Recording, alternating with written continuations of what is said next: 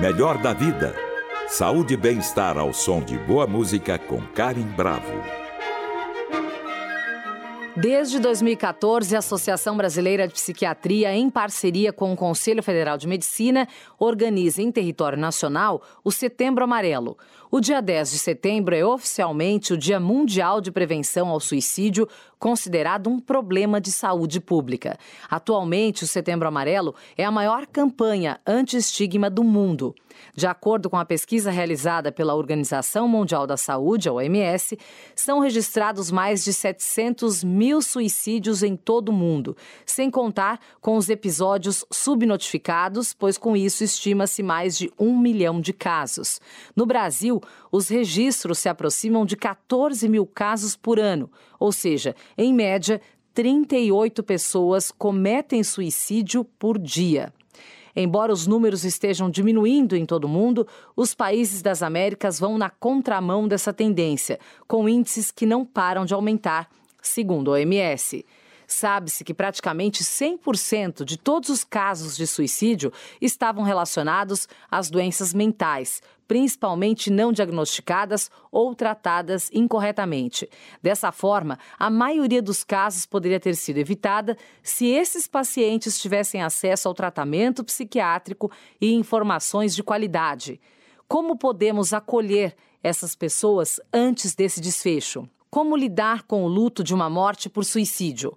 E para falar sobre o assunto, nós convidamos a doutora Karina Okajima Fukumitsu, psicóloga, suicidologista, gestalt terapeuta, psicopedagoga, com pós-doutorado e doutorado em psicologia pelo Instituto de Psicologia na USP, mestre em psicologia clínica pela Michigan School nos Estados Unidos e autora de livros e artigos sobre o tema. Seja muito bem-vinda ao Melhor da Vida. Tudo bem, doutora Karina? Tudo bem? Olha, eu agradeço a possibilidade de estar com vocês. Gratidão. A gratidão é toda nossa aqui. Nós queríamos muito falar com você, que é uma especialista sobre o assunto e vai além disso, porque pelo que eu pesquisei, né, e acompanho o seu trabalho, a sua relação com esse tema vai além da teoria, infelizmente, certo, doutora Karina? É, infelizmente e felizmente, porque eu acredito, Karim, que a gente não pode sair e fugir daquilo que é mais nosso. Uhum. E eu entendi hoje em dia que, infelizmente, se dependesse de mim, obviamente eu não estaria nesse tema da suicidologia, mas felizmente eu tomei posse dessa dor, desse grande sofrimento que foi ter uma mãe que tentava várias vezes o suicídio e assumir isso como meta de vida, inclusive para a gente falar sobre a temática dos impactos que acontecem quando o suicídio também trazido para a gente sem aviso prévio. Então, eu decidi, por minha missão existencial, cuidar deste tema, tanto da prevenção dos processos autodestrutivos quanto da pós-venção é toda a ação uhum. que se faz depois de um suicídio acontecer. E doutora Karina, como estão os números do suicídio hoje em dia no Brasil?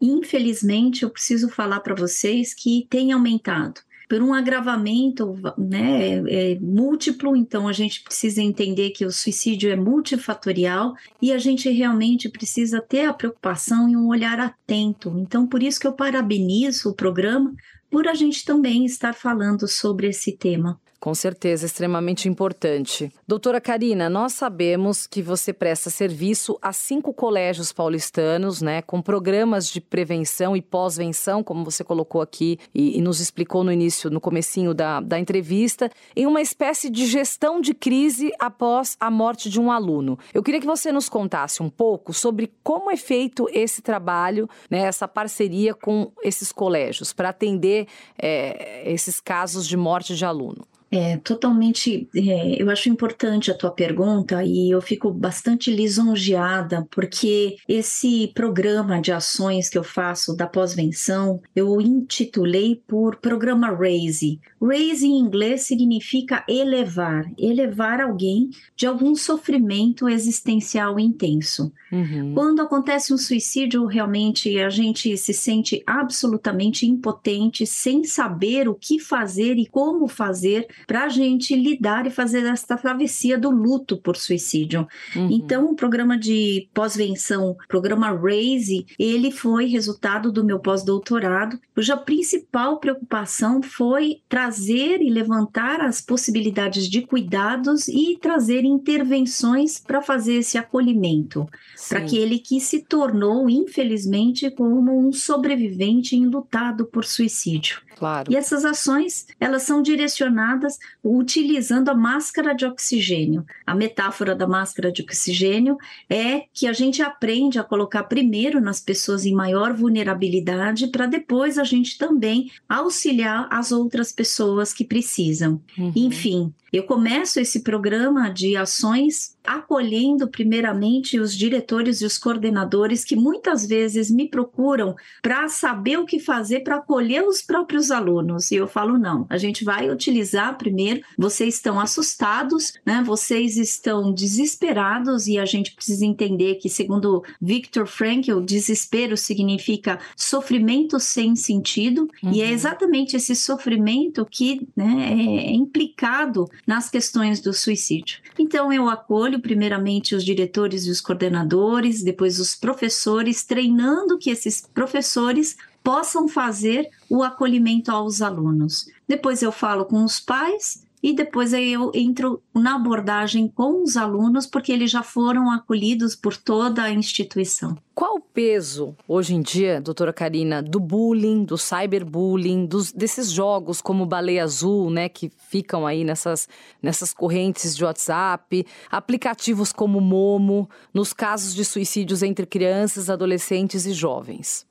Olha, o peso é uma parte daquilo que a gente entende como suicídio sendo uma multifatorial. A gente precisa tomar muito cuidado para a gente não ser reducionista, trazendo um peso só. Uhum. É um peso para cada medida singular. Uhum. É uma situação que agrava. Então, a gente pode entender que esses casos que você trouxe de bullying, cyberbullying, atividades que são feitas pela internet, é só uma partezinha do iceberg, né? Uhum. A ponta do iceberg que é considerado pela gente na suicidologia como um fator precipitante, ou seja, a gota d'água. Uhum. Mas ninguém se mata pela gota d'água e a gente sabe que um copo não transborda por uma situação só. Isso claro. quer dizer que a gente vai precisar ser um pouco mais reflexivo em relação, né, aquilo que a gente considera como parte única né, quando um suicídio acontece. Eu costumo falar, Karim, que o suicídio ele é um ato único e exclusivo da pessoa que se matou. Você fala, mas Karina, essa é a coisa mais óbvia, mas não é tão óbvio quando a gente tem que enfrentar um é, suicídio. Por quê? Porque todas as vezes que acontece um suicídio, a gente fica desesperado e o desespero provoca a gente né, é, a fazer culpabilizações e acusações. É isso. Então, o ser humano. Eu queria chegar. Só não quero, não quero te interromper, desculpa te interromper, mas para não perder esse gancho, a questão da culpa. As pessoas sempre tentam buscar culpados em casos de suicídio, porque é isso que a gente vê, né, doutora Karina? É verdade, porque assim, olha, vamos pensar que o suicídio é a única morte que é um ato deliberado da pessoa que se matou, correto? Sim. Então, se eu falo para você, eu tenho um adoecimento, ninguém vai me questionar, né, que foi a doença que vai me matar ou foi a doença que me matou, correto? Sim. Se de repente eu falo num acidente de carro, ninguém vai questionar, né, que eu teria de ser responsável pela morte do acidente de carro. Agora, com suicídio, isso mexe muito conosco, porque mexe com o nosso instinto de sobrevivência. É como se eu uhum. falasse para você, a gente, pela nossa impotência e a nossa humanidade, a gente fica absolutamente indignado quando um outro antecipa aquilo que é certeza única, que é a Sim. própria morte. Enfim, é como se eu estivesse trazendo, né, que muitas vezes a gente fica indignado e fica em torpor por essa situação.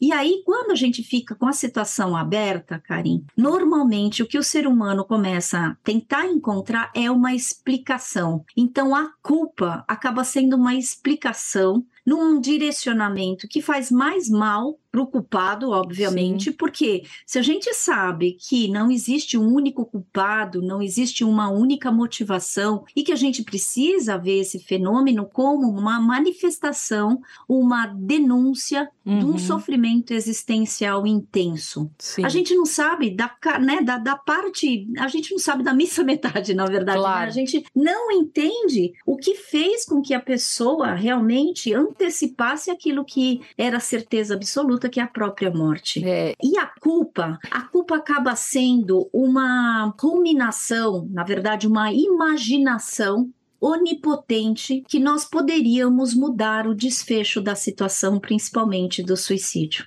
Então a tua pergunta é muito importante, porque primeiro, quando a gente cai no território da impotência, a tendência é a gente lidar com onipotência fazendo acusações. Sim. E aí, então, eu tenho uma frase que eu uso muito e eu peço para que vocês também né, possam refletir a respeito dela. Quem está longe julga, quem está perto compreende. Sim.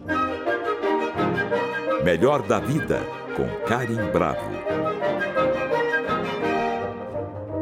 O assunto de hoje é suicídio e eu converso com a doutora Karina Okajima Fukumitsu, psicóloga suicidologista. A questão da opção sexual dos jovens, muitas vezes é, aquela opção não é aceita pelos parentes e colegas. Isso também pode levar a casos de suicídio ou não? Sim, na verdade, se a gente for pensar e se a gente colocar num pacote só, se é que existe, né? Uhum. Bom, o que traz, né, e o que considera, né, um, o que a gente precisa considerar numa questão do suicídio é uma frase que o Schneidman traz, que é o autor de base dos meus estudos, que o suicídio é um ato definitivo para um problema temporário. Esse problema normalmente tem um nome né, que a gente pode entender como sofrimento. Aquilo que é causado, né, e que causa sofrimento para você é muito diferente de mim. Uhum. Por isso que eu prefiro falar todas as situações e todos os grupos que a claro. gente chama de grupos de vulnerabilidade. Uhum. São, inclusive, LGBTQIA, a gente também tem os negros, a gente também tem pessoas com transtorno mental, a gente também tem as pessoas que se sentem desprotegidas em relação ao bullying, o cyberbullying, a gente também tem os migrantes. Uhum. Nós temos vários grupos de vulnerabilidade. Então, afinal, o que, que eu entendo como vulnerável? vulnerável. Uhum. Né? O vulnerável é aquele que, pela definição, inclusive, do dicionário, é aquele que se encontra ferido, atacado e ameaçado. Sim. Voltando à tua pergunta, quando a gente fala de um LGBTQIA, P, que eles estão fazendo também, uhum. né, a gente está falando de uma vulnerabilidade da qual a pessoa se sente ferida por não se aceitar ou por não se sentir aceita, uhum. e a pessoa também muitas vezes se sente atacada. Então, por isso que a gente vai precisar ver qual é esta ferida que desenvolveu um processo que eu intitulei por processo de morrência, uhum. que é um definhar existencial cujo ápice é o suicídio. Sim. Quem não explode né, em processos autodestrutivos, Karen, uhum. implode em suicídio. Sim. E esse tipo de trabalho que a senhora realiza em escolas, ele já era comum antigamente ou isso é algo mais recente, doutora Karina? Ele é um, algo mais recente, infelizmente aconteceu, e eu, eu, assim, numa das escolas que aconteceu dois suicídios, inclusive um mês antes, é, um mês depois que eu entreguei o resultado do meu pós-doutorado, né? Eu entreguei uhum. o relatório que trazia esta proposta de começar a fazer programas de pós-venção em escolas e instituições, que é então que se originou o programa RAISE. Uhum. O programa RAISE é um acrônimo também, que aí então eu faço um trabalho RAISE, então a gente pega as primeiras letras, que é um trabalho de ajudar na ressignificação das percepções. Uhum. O A significa acolher, o I significa integralmente, o S, sofrimento, o E, existencial. Então uhum. veja que esse trabalho começou a ser mais conhecido aqui no Brasil. Então eu entendo que o trabalho, o programa que foi feito numa escola que aconteceram dois suicídios, uhum. né? É, esse foi o primeiro programa que a gente fez de pós-venção. Sim. Né? Porque é realmente destinado para acolher esses impactos do luto por suicídio. Agora, como fazer esse tipo de trabalho, doutora Karina, sem assustar os pais, né? Todos eles aceitam esse tipo de orientação? Não, nem todos, Karim. Isso que é incrível, né? Porque assim, a gente também tem uma ideia né, de que a gente não pode tocar no assunto do suicídio, porque se a gente tocar, a gente vai né, é promover Estimular. ou às vezes incentivar né, o suicídio. Ao que eu realmente é, tenho as minhas ressalvas, porque assim, é, você não vai incentivar o suicídio para quem já está em carne viva. Né? Obviamente, se a gente acessa a vulnerabilidade, a morte de alguém, vai nos lembrar da nossa própria finitude. Isso é Uhum. é correto. Uhum. Agora, que vá determinar o suicídio de uma outra pessoa e que tem, antigamente a gente falava muito do efeito Werther, né, o efeito contágio, e que eu, eu particularmente não acho que é, isso causa o fato da gente falar a respeito dos impactos de um suicídio com uma criança, com um adolescente, com qualquer pessoa, Uhum. né, não vai é, promover o suicídio desta pessoa. O que vai fazer? Né, quando a gente fala, é acolher os sentimentos, porque fica uma verdadeira né, montanha russa, fica tudo muito confuso. Uhum. Então, quando a gente dá espaço para os sentimentos, inclusive inóspitos, que a gente não está habituado, que é tristeza, raiva, a sensação, inclusive, que a gente deveria ter feito alguma coisa, né, pela culpa, porque Uhum. culpa, o significado da culpa é dívida. Então, assim, a gente se sente endividado quando as nossas ações não acontecem do jeito que a gente imaginava. Sim. Então, muitas vezes, né, é, o não falar é o que promove. É, esse sofrimento, né, esse abafamento, na verdade, né, quando a gente ignora esse sofrimento, eu acho que é aí que a gente começa a provocar um suicídio. Tanto é que no meu doutorado, a Uhum. questão principal que eu né, elaborei foi por que se calar se o falar é tão importante. Certo. Você imagina que você quer colocar sua comunicação e alguém te cala. Sim. O silenciamento não faz mais mal do que a Sim. gente trazer à tona os Claro. nossos sentimentos e compartilhar, né? Eu também acho. A ausência de resposta, a ausência de acolhimento, eu acho que ela é mais dolorosa, né?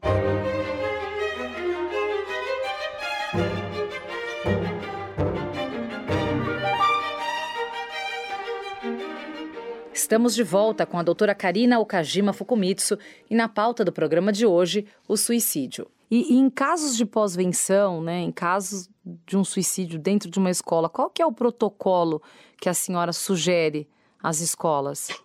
É, a primeira coisa é a gente é, fazer então esse acolhimento para os diretores, porque eu acredito muito, Karim, que a gente consegue oferecer aquilo que a gente recebe, Uhum. e principalmente nessas situações de amor, de acolhimento, né? Então eu tenho um processo que eu nomeei como antídoto do processo de morrência, que é desse definhar existencial, que é o processo de extrair flor de pedra. Uhum. O que, que é isso, né, que eu estou trazendo? Esse processo é você descobrir uma certa beleza, no sentido de amorosidade em relação ao outro, né, que ele é necessário. Então Uhum. eu criei uma frase que eu falo que suportaremos a dor com atos de amor.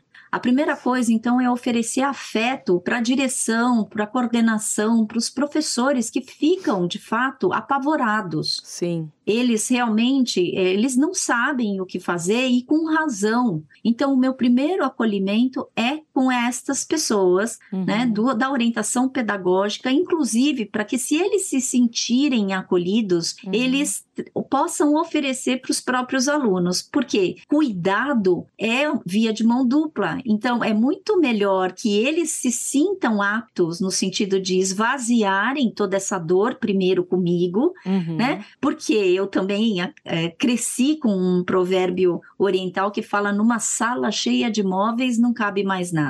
Isso quer dizer que quando a gente está com a alma toda ferida, a gente está em vulnerabilidade, Sim. a gente se sente ameaçado, a gente se sente impotente. Então, assim, quando a gente faz esse esvaziamento, logo em seguida, eles têm condições de oferecerem para os alunos. Sim. Bom, depois dessa etapa, eu faço também uma palestra, um encontro com os pais, uhum. né? E depois eu vou, né? Principalmente no dia seguinte, né? Eu acho que os dias seguintes são os piores, né? Porque fala como é que a gente vai, ah, é, foi um verdadeiro tsunami existencial, como é que a gente vai fazer todo esse acolhimento para pessoas que estão se culpando, que estão absolutamente emocionados e com muita razão. Sim. E aí eu vou normalmente para essas instituições para fazer a intervenção, principalmente com a sala da pessoa que se matou, do aluno que se matou, uhum. né? E depois eu faço com os pais dessa turma desses alunos que também ficam extremamente assustados. Então eu começo a trabalhar com Sim. um gerenciamento no sentido de acolher, cuidar habilitar para equilibrar, que essa é a palavra que é um acrônimo do AIC. AIC em inglês significa dor. Então eu abri quatro fases para a gente fazer esse trabalho. Primeiro eu acolho, depois eu cuido, depois eu habilito trazendo essas informações, uhum. né, que o suicídio é multifatorial, que a gente vai precisar entender, né, que não existe uma causa só, uhum. o quanto que a gente pode sim fazer acolhimentos e cuidados para que a gente possa se reorganizar. E doutora Karina, é, pegando nesse ponto do, dos pais assustados e desesperados após um caso de suicídio, muitos pais contam a verdade para os filhos, outros omitem a informação e outros é, mentem, né? Um, alguns mentem, outros contam a verdade, outros preferem omitir. Qual que é a melhor, é, a sua sugestão? O que é preciso ser feito? Isso varia de acordo com a idade da criança ou não? Olha, Karim, é, para mim, a verdade sempre é o melhor caminho. Agora, existem formas da gente falar sobre a verdade. Uhum. No caso de crianças, a gente precisa perguntar, né? Porque essas, essa notícia do suicídio, ela vai ser, é, ela vai aparecer em todo lugar, então não adianta você mentir, né? E você fala assim, não, não foi suicídio. Como não se estão falando para mim? Então aí fica a criança e começa a trazer quem que está falando a verdade? Os meus amigos, a própria escola ou aqui dentro de casa, que é a mamãe e o papai que preferem omitir ou mentir. A verdade, ela sempre é a melhor, o melhor caminho, por mais que seja né, um caminho que para a gente traz um incômodo. Uhum. Então, com uma criança, a gente precisa perguntar para ela o que, que ela soube, uhum. o que, que ela acha, né, e começar a fazer um processo de comunicação, estreitamento, inclusive, de uma certa é, forma de você clarear né, essa comunicação e esse entendimento. Hum. Agora, é muito comum quando né, os filhos falam: Ah, mãe, eu sei que foi por suicídio, né? Uhum. Mas por que, que ela se matou? Por que, que ele se matou? Né? Aí você também pode ser humilde para falar, olha, tem coisas que são misteriosas, assim, a verdade foi embora com aquele que se matou. Infelizmente, eu não tenho uma resposta, assim como o mistério da vida faz com que a gente inclua as não respostas. Mas o que a gente pode imaginar é que, obviamente, essa pessoa não estava bem, ela trazia um sofrimento que a gente não tem como saber especificamente qual era o sofrimento. Né? A gente tem poucas pistas a respeito disso, mas isso é a vida. A vida não é fácil da gente viver, correto? Sim. Então, assim, a gente já também está fazendo um trabalho socioemocional com os nossos filhos que, primeiro, a vida não é do jeito que a gente quer. Segundo, nem sempre a gente vai ter todas as respostas como os pais, tá? uhum. tá? Como pais. A gente não tem, né? Sim. Mas também a gente não pode, né? É, subestimar a compreensão dos nossos filhos, que às vezes, muitas vezes, a gente, quando mente e omite, a gente tem a falsa ideia de querer poupar, Uhum. E aí tem um filme que eu acho lindíssimo, que o Pantera Negra vai visitar o pai dele, né? É que morreu, e aí ele fala: pai, eu não sei ficar sem você. Uhum. Eis que o pai fala: aquele pai que não é, educou seu filho para ficar sem ele, falhou como pai.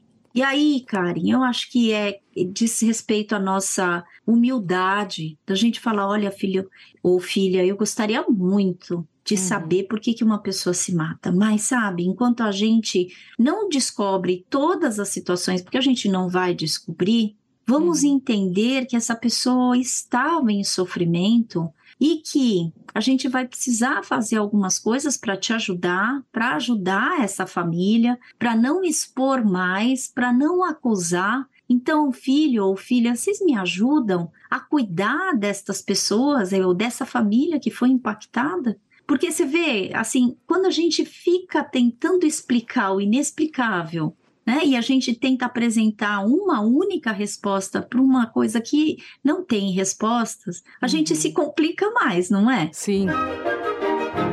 Voltamos com Melhor da Vida. Saúde e bem-estar ao som de boa música com Karim Bravo. Na pauta de hoje, o suicídio e eu converso a esse respeito com a doutora Karina Okajima Fukumitsu. O suicídio já é a segunda causa de morte no mundo entre jovens de 15 e 29 anos, de acordo com a OMS. Então, eu queria te perguntar se a pandemia teve ou não uma forte influência nesse crescimento, ou isso já vem de antes, ou o que, que nós estamos fazendo de errado? Por que, que esse número está crescendo, doutora Karina?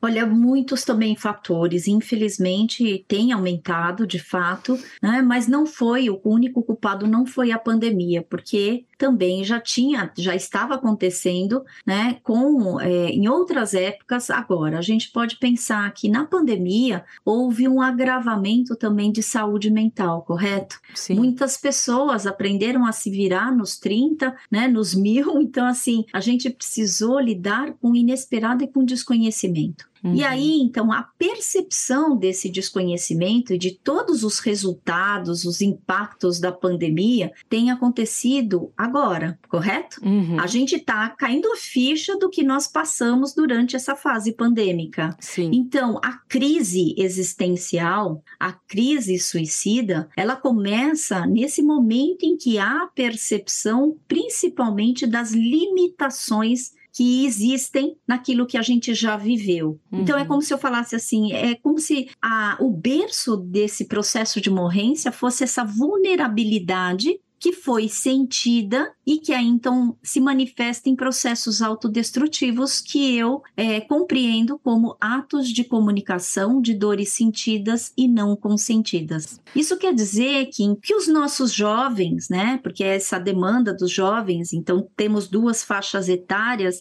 né, que é, são preocupantes em relação ao suicídio, tanto uhum. os adolescentes quanto a velhice. Aí você fala, Karina, mas por quê? Né? Para quê? E como é que a gente pode pensar nesta abordagem? Uhum. Vejam bem, as duas fases de desenvolvimento são fases de crises existenciais. Uhum. A primeira, que é a adolescência, que traz uma certa necessidade de autonomia e um resgate, inclusive, de, de quem é esse adolescente, então é uma crise de identidade. E não seria diferente na velhice para a gente compreender, porque aquele velho ele começa né, a perceber é, a, a falta de produtividade, ele não contribui mais financeiramente, uhum. ele vai sim lutando, então ele vai vendo, né, os amigos morrerem, ele vai se dando conta das próprias limitações. Então, Karen, a gente tem que pensar assim que na adolescência e nesse grupo de jovens, quais são as reais limitações que os jovens estão passando para estar tá expressando o quanto que está sofrido Sim. adolescer, né? É. Então, é essa conjunção de você garantir a sua identidade,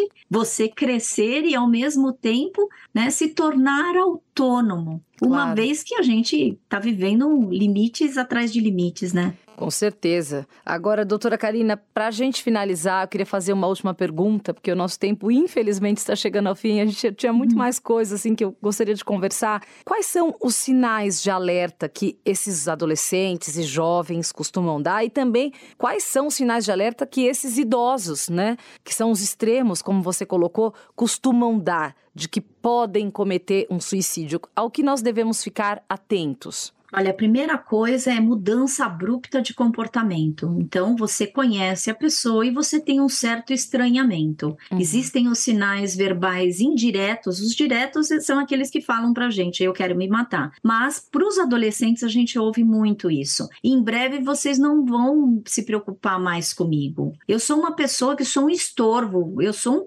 um fardo. Então, em breve, vocês não vão se preocupar mais com isso. Eu não vou dar mais trabalho. Outras coisas também que a gente pode ver com crianças e adolescentes é baixo rendimento escolar. Outra situação é quando esse, os próprios amigos da escola também começam a trazer tia, tio, né? Ou para os pais ou para os orientadores. Ele está mandando cartas, ele está mandando mensagens. Um outro, uma outra dica também é quando esse adolescente começa, sem mais, sem menos, ou a pessoa, até o idoso também, começa a se desfazer das próprias coisas, fechar pendências, né? Também começa a procurar mais os, os adultos idosos religiosos procurarem religiões se nunca acreditaram em uma religião. Né? Uhum. Né? Trazem o tempo inteiro, inclusive, essa falta de sentido. Uma outra possibilidade também da gente ficar atento né? é quando alguém começa a se desfazer dos objetos importantes. Uhum. Né? Isso é muito importante, né? A gente começar a identificar. É, então, mudança abrupta de comportamento é perfeito, porque aquele que era extrovertido, saía, começa a se isolar. E vice-versa, aquele que também né, ficava dentro de casa, aquele que não, não se envolvia, começa incessantemente né, a procurar outras pessoas. Porque é processo assim antagônico e quase polarizado que a gente fala, oi, né? Tudo que é muito extremo, né, Karim, isso diz Sim. respeito ao comportamento, uma da característica do comportamento suicida, que é o pensamento enrijecido. Uhum. Então, tudo que é polarizado é sinal de alerta para que a gente possa falar: eu estou te percebendo diferente. Sim. Não estou te percebendo errado, tá? Uhum. Eu estou te percebendo, estou te vendo estou te percebendo. Existe alguma coisa que tenha acontecido com você? Porque eu estou preocupada. Você está mais irritadiço, você está indo mal nas suas provas, uhum. você não quer falar mais conosco. Então, são, são todas mudanças né, que são importantes da gente ver. E quem tenta o suicídio uma vez, provavelmente tentará uma segunda vez, doutora Karina?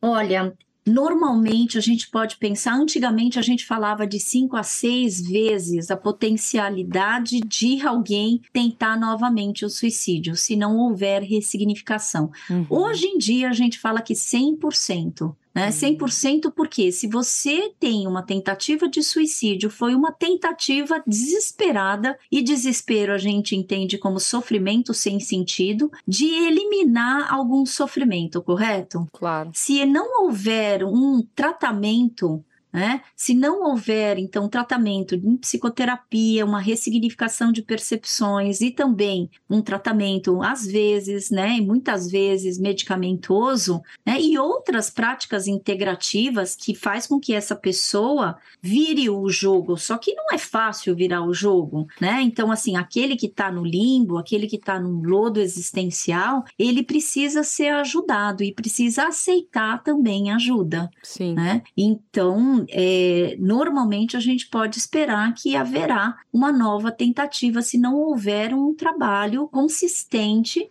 né, que nos preocupa. Imagina também até o familiar que já teve uma pessoa que tentou, ele vai também ficar ameaçado. Sim, vai passar então, a vida preocupado gente... e, e atento aos detalhes, né?